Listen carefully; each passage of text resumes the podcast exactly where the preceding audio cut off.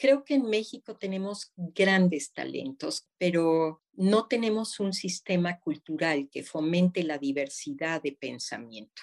Tendemos a alabar y a reconocer el pensamiento como consuetudinario, aquel que define a todos, pero a los grandes genios no tanto.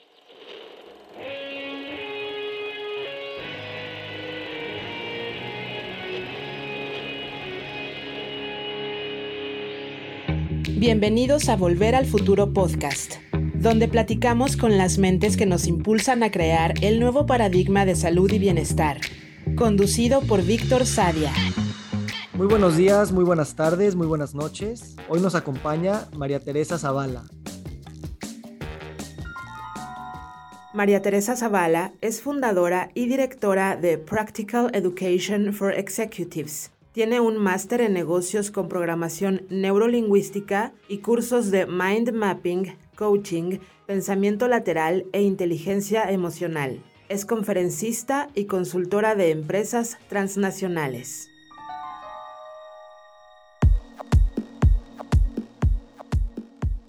María Teresa, gracias por estar aquí.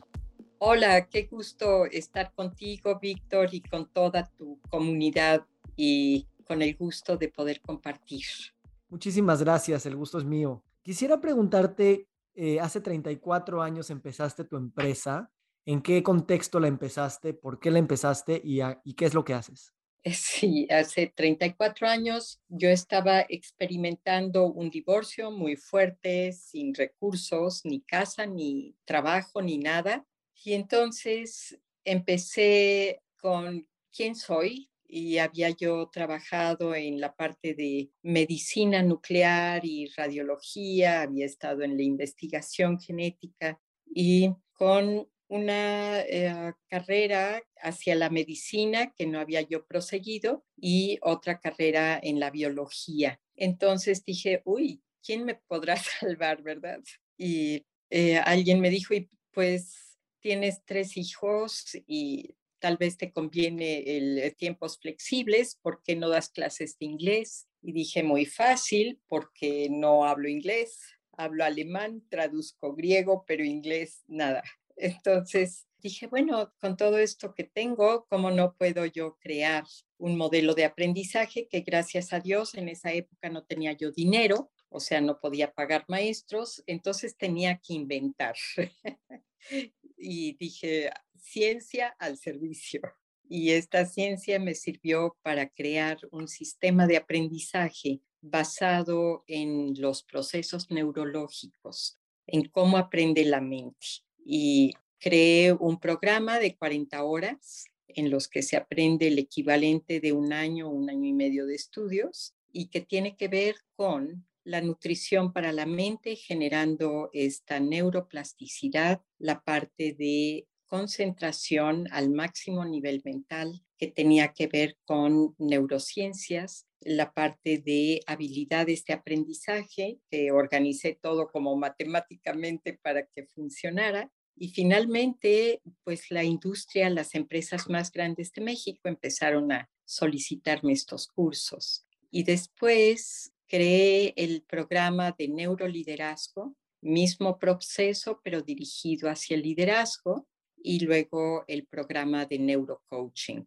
Y hoy estoy en el área de encontrar soluciones hacia la salud, Víctor. Estoy creando, igual que cómo funciona el cerebro, tres niveles evolutivos para las soluciones hacia la salud. En el primer nivel evolutivo sabemos que hay un cerebro muy primitivo, que es el cerebro reptiliano, o eh, ah, en este cerebro vamos a estar a la defensiva, en la supervivencia, vamos a estar completamente tratando de defendernos. El segundo nivel es hacia las emociones. Entonces he incursionado en el estudio de las emociones que generan salud y las emociones que nos llevan a la enfermedad. Estudié con Goleman esta parte de inteligencia emocional y pues me doy cuenta de que si no te sientes a salvo, tu cerebro no sirve. Si no aprendes a funcionar con tu cerebro en el nivel emocional en que funciona para producirte abundancia y riqueza, tampoco hay resultados. Y el tercer nivel que, al que accesas es a la neocorteza cerebral, que es cuando aprendes a pensar como un verdadero genio. Y todos lo tenemos, pero pues ningún sistema nos lo ha enseñado.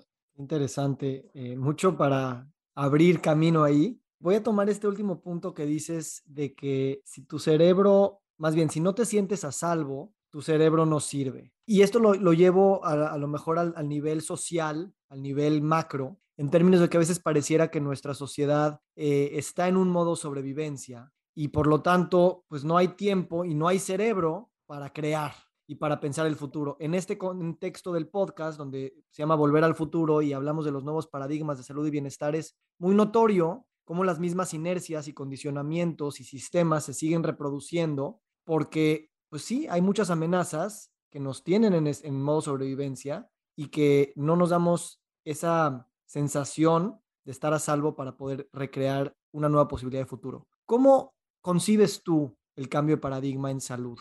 Cada mañana que tú prendes tu televisor y todas las noticias que circulan en nuestro entorno son alarmantes, son eh, realmente cosas que no podemos nosotros hacer nada y que nos alteran fisiológicamente. Esto quiere decir que nuestra química se afecta en el nivel de supervivencia, liberamos muchísima adrenalina. Imagínate a un animalito atrapado en el bosque, ¿verdad? Un venado probablemente acechado por el depredador. Y de repente el animalito fisiológicamente transforma su química para poder contraer sus músculos, acelerar su corazón, aumentar la digestión en su estómago liberando ácido clorhídrico y finalmente ponernos a salvo. Esto hace que el cerebro reduzca la cantidad de oxígeno y de sangre que llega a él y con esto nuestros sentidos se alertan únicamente hacia la supervivencia. Por supuesto, cuando un animalito está asaltado por un depredador, como nosotros lo estamos por los medios, por las noticias, por todo lo que circula en nuestro alrededor, no podemos ver el león, pero nuestro sistema completo se constriñe para poder reaccionar igual que un animal en cautiverio o un animal queriendo escapar. Aumenta nuestra adrenalina y eh, esto puede generar ataque al corazón o al estómago, ¿verdad? Por úlceras, porque aumentó la liberación de ácido clorhídrico y al final de día estamos agotados. Entonces, cuando nosotros estamos en este nivel, tu mente no piensa, solamente piensa en cómo salgo adelante. Y esto es lo que el COVID nos ha llevado a hacer a nivel mundial. El mundo está aterido, está panicado por la situación que, se divulga día a día, pero si ponemos un poquito de nuestra mente matemática a funcionar, nos daremos cuenta que el número de eventos en el mundo son el 1% de cada población. Claro, es mayor de lo que se tenía considerado en los hospitales y a nivel médico, ¿verdad? Pero si nosotros podemos cambiar nuestro estado, inmediatamente cambia también nuestro sistema inmunológico y nuestro sistema de la declaración interna de recursos para reaccionar ante la urgencia. Entonces, ¿qué pasa Hoy tenemos enfermos de COVID, enfermos de enfermedades respiratorias, eh, la mayor cantidad de alteraciones psicológicas que podríamos encontrar, eh, entornos familiares sumamente transformados hacia el miedo y agresivos y con violencia, etcétera. ¿Qué podemos hacer? Aprender a pensar. Y hablamos mucho de la interconexión de los sistemas que es lo que generan realmente la, digamos, por así decirlo, los problemas de la humanidad, aunque realmente pues es la circunstancia humana. Me refiero a pues todas las interconexiones de la parte empresarial, política, social, climática, económica, cultural, o sea, todo eso está muy entremezclado. ¿Cómo cambiar el estado precisamente de todos esos sistemas que están acelerados, productivos, industrializados, ¿Cómo cambiar ese estado para que el mismo sistema inmunológico de, de, la humanidad, de los sistemas, pueda entrar en ese modo más de reparación y creatividad y no estar en el de defensa? A nivel sistémico, utilizando esto como una analogía. Me encanta tu pregunta porque nuevamente te diría, tenemos que recurrir a nuestra mente matemática. Todo se reduce a los números. La historia del planeta son más de 5 mil millones de años y la historia del hombre sobre el planeta son dos mil años,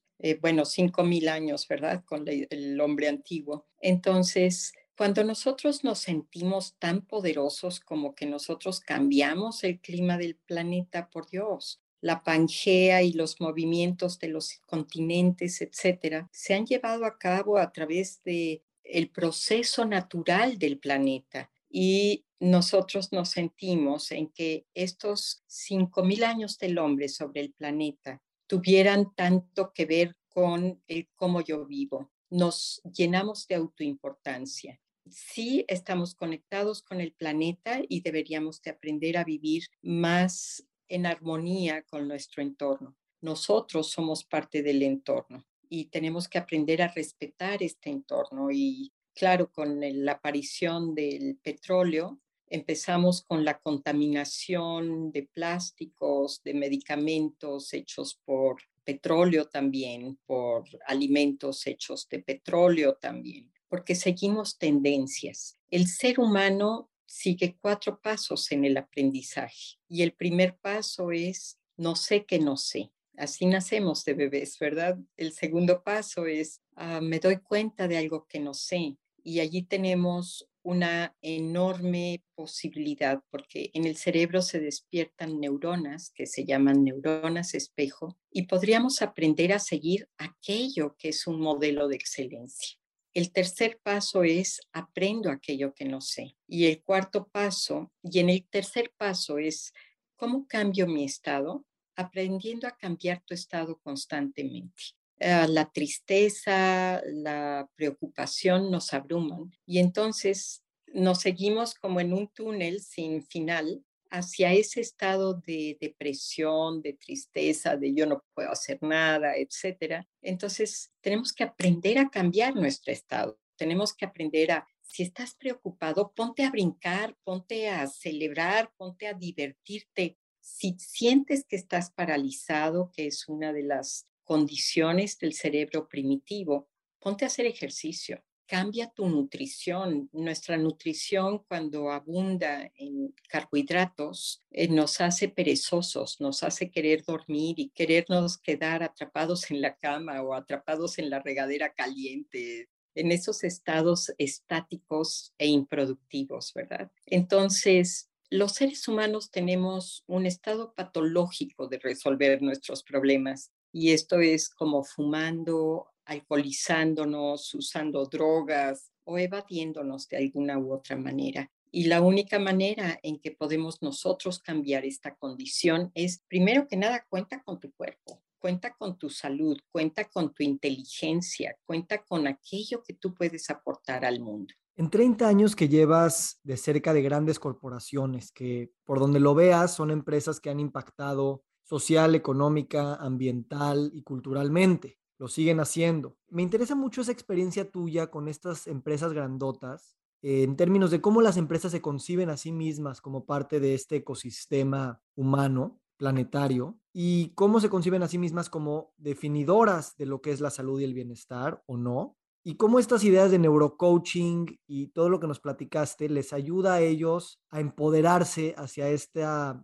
precisamente toma de conciencia que hablas para cambiar de estado? Tenemos ya la creación en las empresas de programas de wellness. Esto es, eh, me acuerdo cuando fui a estudiar con Goleman, que la gente se, se sorprendía de que yo podría estar hablando de inteligencia emocional en las empresas como si fuera un tema cotidiano. Y una de las cosas que le sorprendía es cómo podemos tocar este factor humano. Existe, te digo, esta organización de, de wellness También existe el programa de responsabilidad social en las empresas, en donde las empresas aportan una parte de sus recursos para apoyar a la sociedad, para poder contribuir y para desarrollar sistemas más sanos. En muchas de las empresas en que he trabajado se han instituido programas nutricionales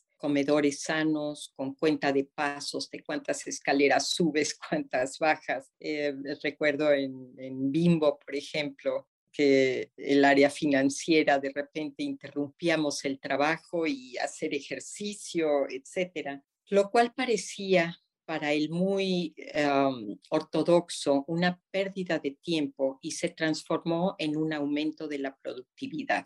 Si tú tienes a seres humanos sanos en las organizaciones y además ubicas al talento adecuado en el lugar adecuado, las empresas traducen esto en productividad. Entonces, sí, las empresas más grandes de nuestro país son conscientes de su responsabilidad social y de los programas de salud con que se tiene que vivir. Me da la impresión, para entrar a ese tema de corporate wellness, que y me gustaría que tú me aclararas esto, que muchas de las empresas como que a veces sienten que darles programas de bienestar a su plantilla de gente, como dices, puede ser una pérdida de tiempo y de dinero y que lo tienen que hacer o para cumplir con regulación o simplemente para no tener el cargo de conciencia, ¿no? De no darles otras cosas a los, a los trabajadores. Y sin embargo, hoy está más que demostrado, como tú decías, que aumenta la productividad, retiene más talento, hay, eso hace pues, procesos mucho más creativos, en general, puras externalidades positivas. Al mismo tiempo, me da la impresión a mí que todavía nos falta un gran camino por realmente integrar eh, no solamente el estilo de vida saludable, sino el empoderamiento de los individuos como individuos, como personas que tienen muchas áreas en sus vidas que necesitan, que necesitamos todos aprender y que la empresa es el vehículo, no es el gobierno, no son los medios de comunicación, no son las universidades. La empresa es la que nos termina educando a nivel interno y también poniendo allá afuera lo que es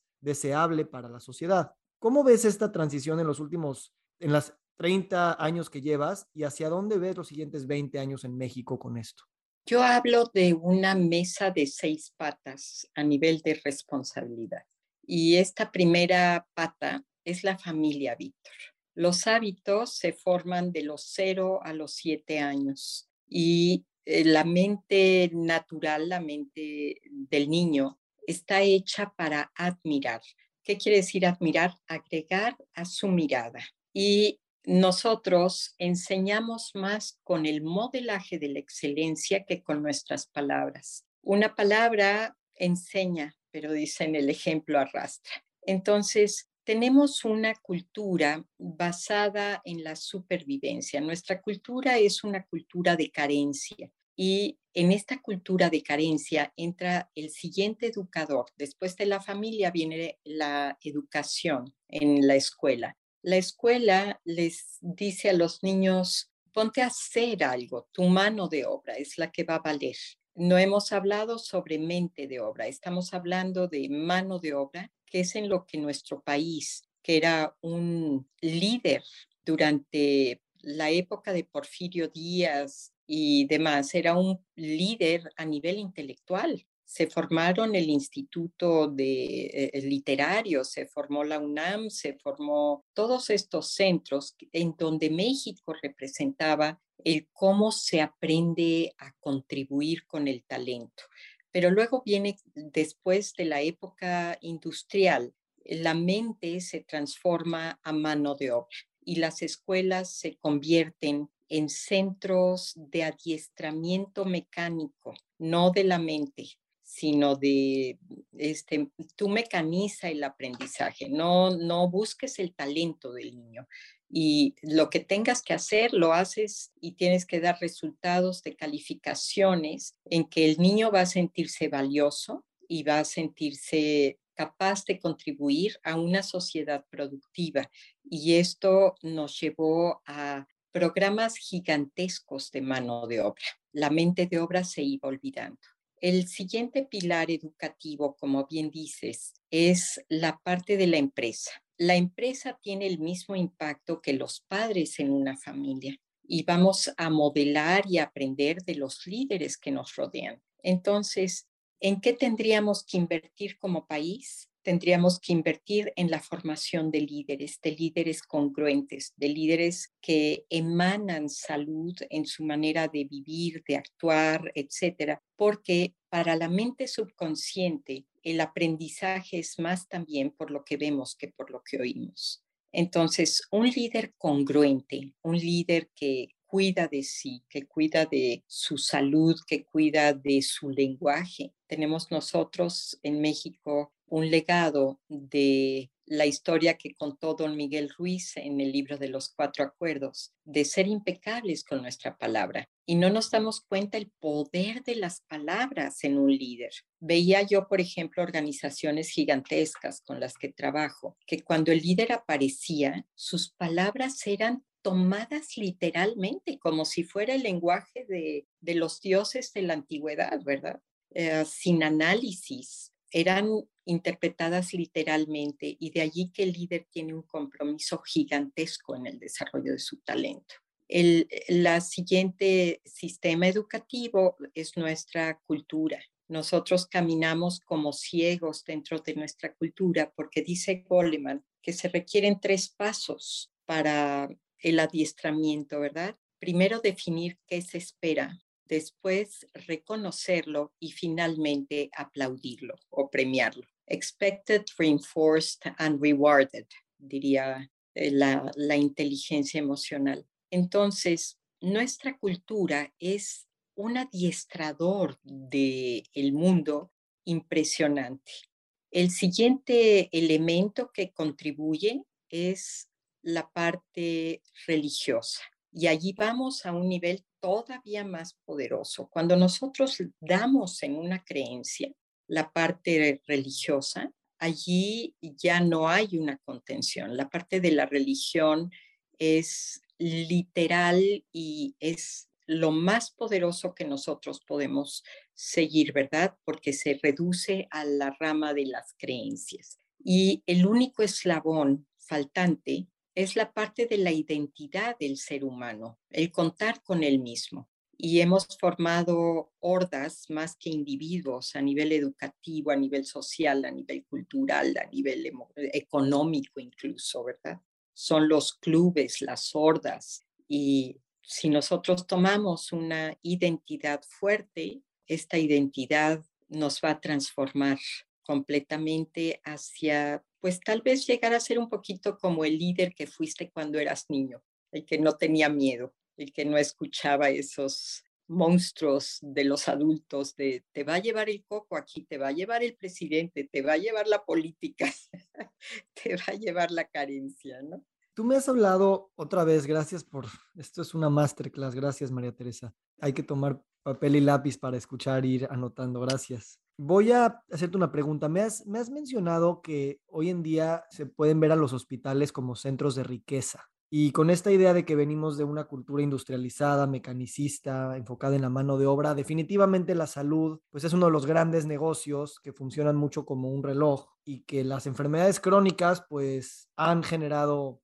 todavía más negocios, ¿no? Y no lo digo en un lado de, digamos, de, crítica como si no me gustara, lo digo como una descripción, pero obviamente eso está generando otro tipo de problemas en términos del bienestar integral de las personas, las sociedades, los países. ¿Cómo concibes tú este negocio de la salud y cómo consideras que va a ir evolucionando ahora que, pues con más conciencia creo que estamos tratando de utilizar el pensamiento mecanicista, pero también reforzarlo, complementarlo con un pensamiento más integral complejo y pues tal vez más también del desarrollo humano. Híjole, Víctor, qué pregunta más potente y, real. Cuando nosotros vemos el origen de las cosas, como decía mi padre, que era médico, mi abuelo era médico, eh, Donato Alarcón, mi tío Donato Alarcón, puros médicos de gran abolengo, tenemos que buscar la raíz de las cosas. Y esta raíz eh, viene en el porqué de las cosas. Si nosotros, y esta es la tarea que les voy a dejar a ustedes eh, antes de terminar la entrevista con Víctor, es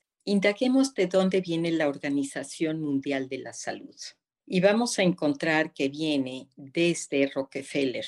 O sea, fue concebida la Organización Mundial de la Salud hacia un sistema netamente productivo. La salud tenía que convertirse en una fuente de riqueza, o sea, la falta de salud tenía que convertirse en una fuente de riqueza. Y cuando nosotros vamos desprendiendo al individuo de su propia responsabilidad para generar su riqueza, que es poniendo sus talentos a funcionar para el bien de muchos, un poquito como Singularity University, que dicen, tú muéstrame una cosa con la que vas a beneficiar a más de un millón de personas y nosotros lo apoyamos, ¿verdad? Entonces, pero aquí es a la, a la inversa. Tú enséñame alguna cosa con la que tú vas a generar la mayor cantidad de enfermos en el mundo y yo te voy a premiar. Entonces ahí tenemos sistemas defectuosos de hábitos en el ser humano. Estos sistemas defectuosos vienen a través de la bebida, a través de los cereales, a través de la industrialización de los carbohidratos, de los dulces, etcétera, ¿verdad? Y que nos califica hoy en el mundo como el país número uno en obesidad y en diabetes. Em, nos ganamos el premio. ¿Por qué? Porque el dogmatismo que se ha alcanzado en los centros educativos, familiar, cultural, social, económico, tiene que ver con el reconocimiento hacia afuera, no hacia el triunfo interior. Entonces, hemos hecho un sistema de manipulación gigantesco en donde si tú lees los números de México y de Latinoamérica como proveedores de economía de los países avanzados, somos el número uno también, el país más consumidor en todo, en lo que nos cuenten. ¿Por qué? Porque no tenemos análisis. Claro, y esto se conecta con que si estamos en modo sobrevivencia, pues es un círculo para abajo y no hay espacio para, para repensar. ¿Cómo consideras que como agentes de cambio para, digamos, el México del 2021, sin caer en sarcasmo, sin caer en culpabilizaciones. No es que el gobierno, no es que el sistema, no es que las empresas, no es que los flojos, o sea, tenemos suficientes justificaciones de por qué estamos como estamos y pues son muy buenas explicaciones, pero también nos dejan en un espacio de no empoderamiento y de victimización que creo que el discurso pues, está aceptado y hay mucha gente que va a resonar con él. Y yo trato de salir de ese discurso y crear un nuevo discurso de asumir el dónde estamos, el elegir el dónde estamos. Y con toda la, se requiere mucha valentía y energía para remontar la carga energética que pues tanto sarcasmo, tanta negatividad y tantos problemas nos tienen metidos. La pregunta es, ¿de dónde viene para ti a nivel sistémico este replanteamiento para volver a pensar en la esperanza, que también le hemos perdido, en soñar, y a nivel muy puntual, ¿cuáles son las palancas que sistémicamente debemos de enfocarnos más nuestro esfuerzo para que todos avancemos hacia allá? Y las palancas me refiero a esta frase de Arquímedes, ¿no? Que decía, dame una palanca lo suficientemente buena y muevo el mundo. Este punto de apoyo del que hablaba Arquímedes es esencial y tiene que ver con el desarrollo de la conciencia y autorresponsabilidad.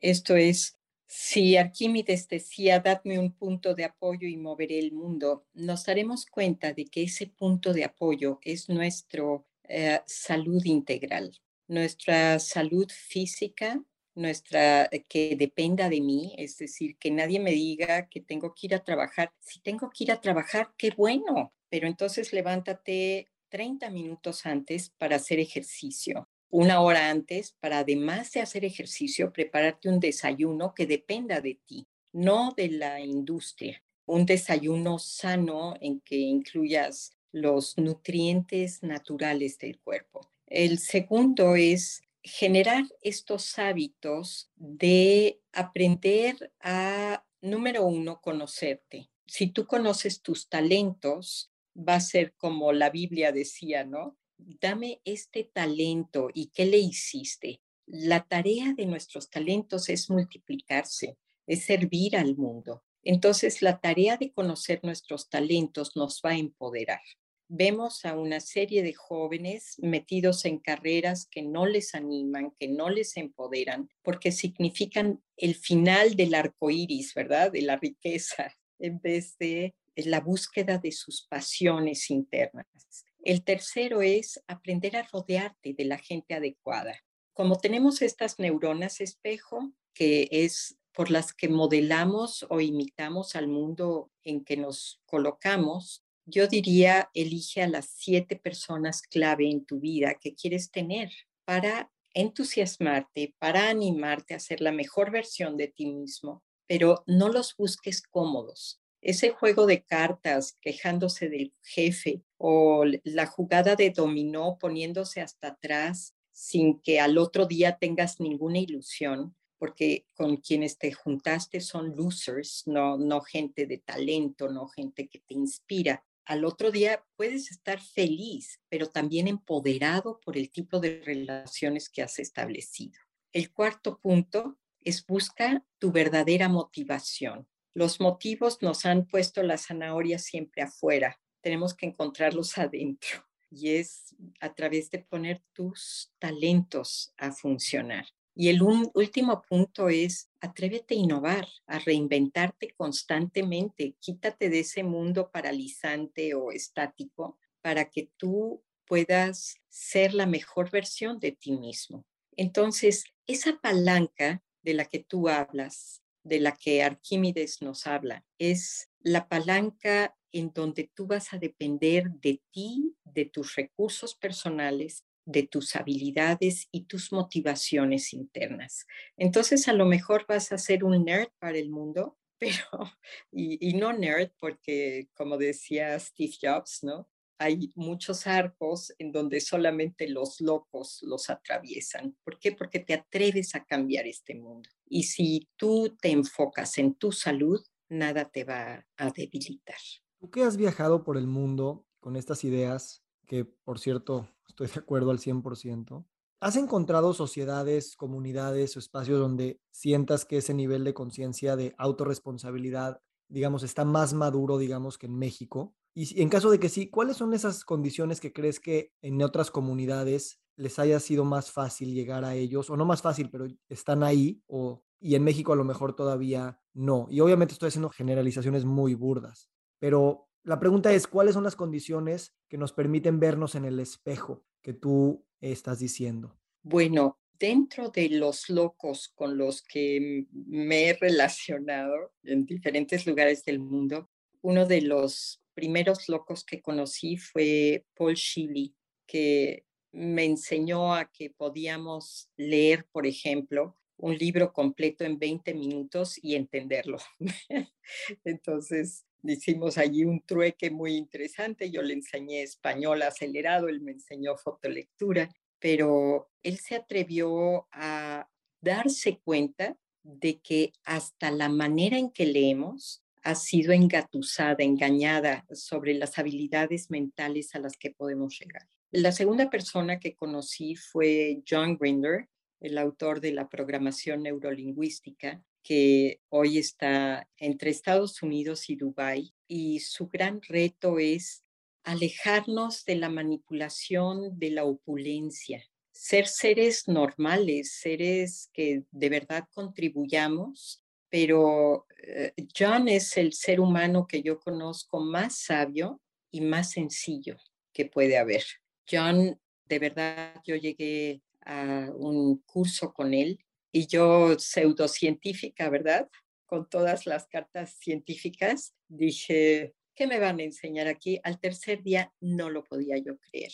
Si nosotros nos dedicamos a entender la forma en que nuestro lenguaje está vinculado con nuestra mente y está con nuestras acciones y estas acciones con nuestro destino, nada nos va a detener. De allí salió Tony Robbins, que es uno de los líderes máximos en Estados Unidos para los grandes pensadores, eh, Stephen Covey, gente que realmente ha transformado a través de su legado de John en ellos a un mundo más valioso. Y otro de los, eh, las personas que admiro es Edward de Bono, que habla sobre el pensamiento lateral. Esto es, nunca te vayas por la misma línea. Atrévete a pensar diferente, a crear cosas nuevas. Creo que en todo el mundo hay semillas de grandeza que no son únicas. He conocido en Estados Unidos, paradójicamente, también a un obrero mexicano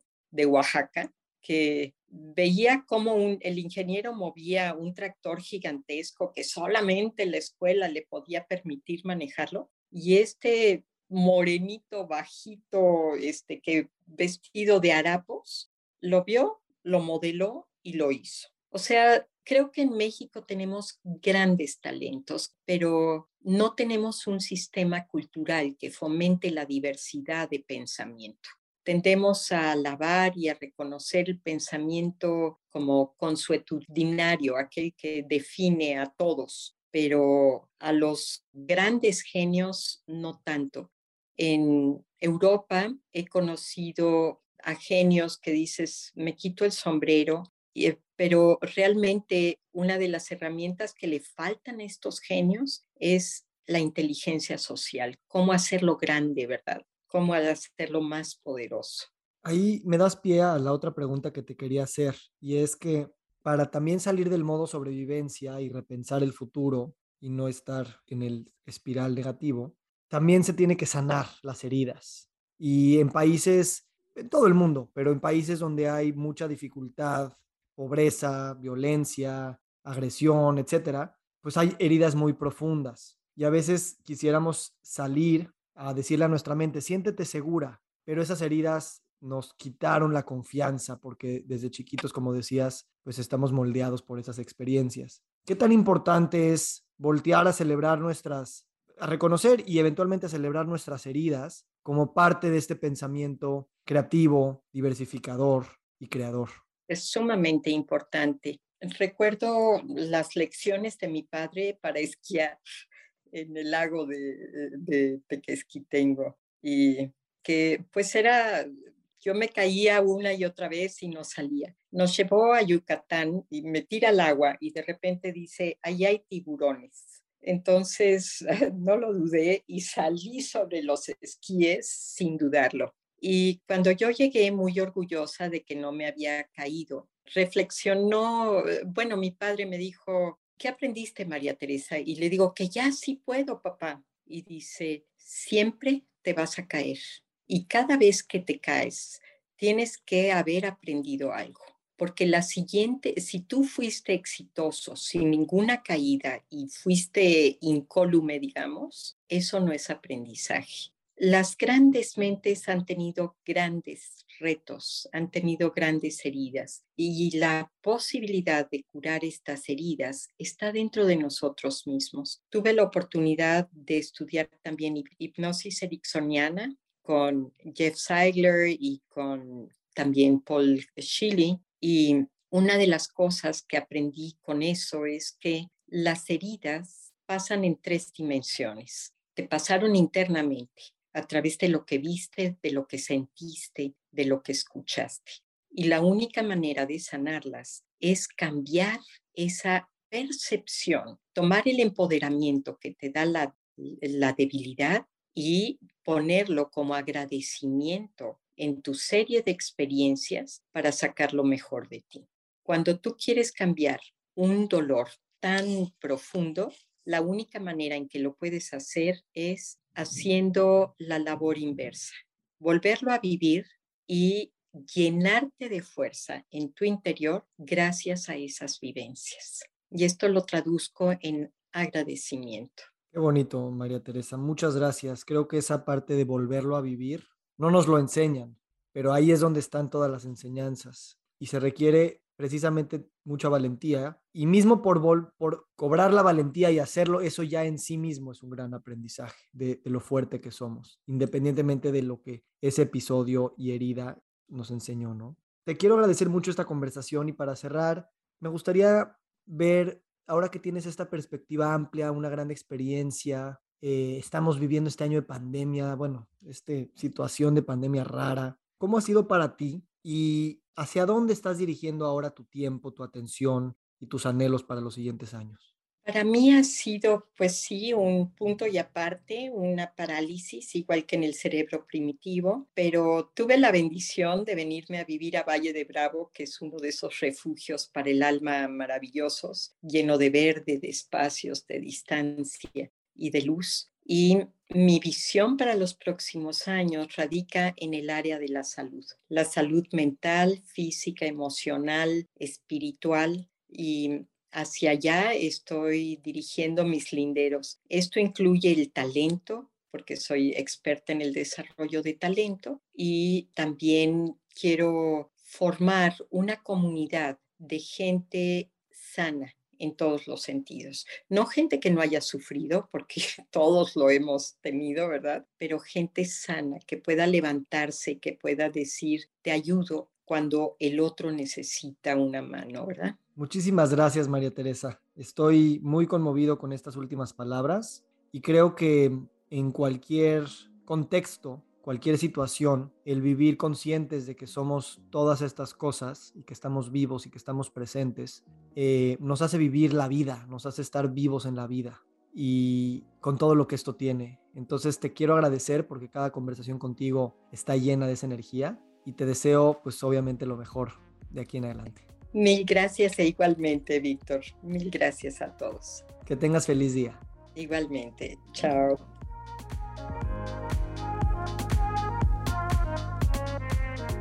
Nos encantaría recibir tu retroalimentación de estos podcasts para continuar generando contenidos que te sean útiles e interesantes. Si puedes, déjanos un comentario en la página web victorsaadia.com.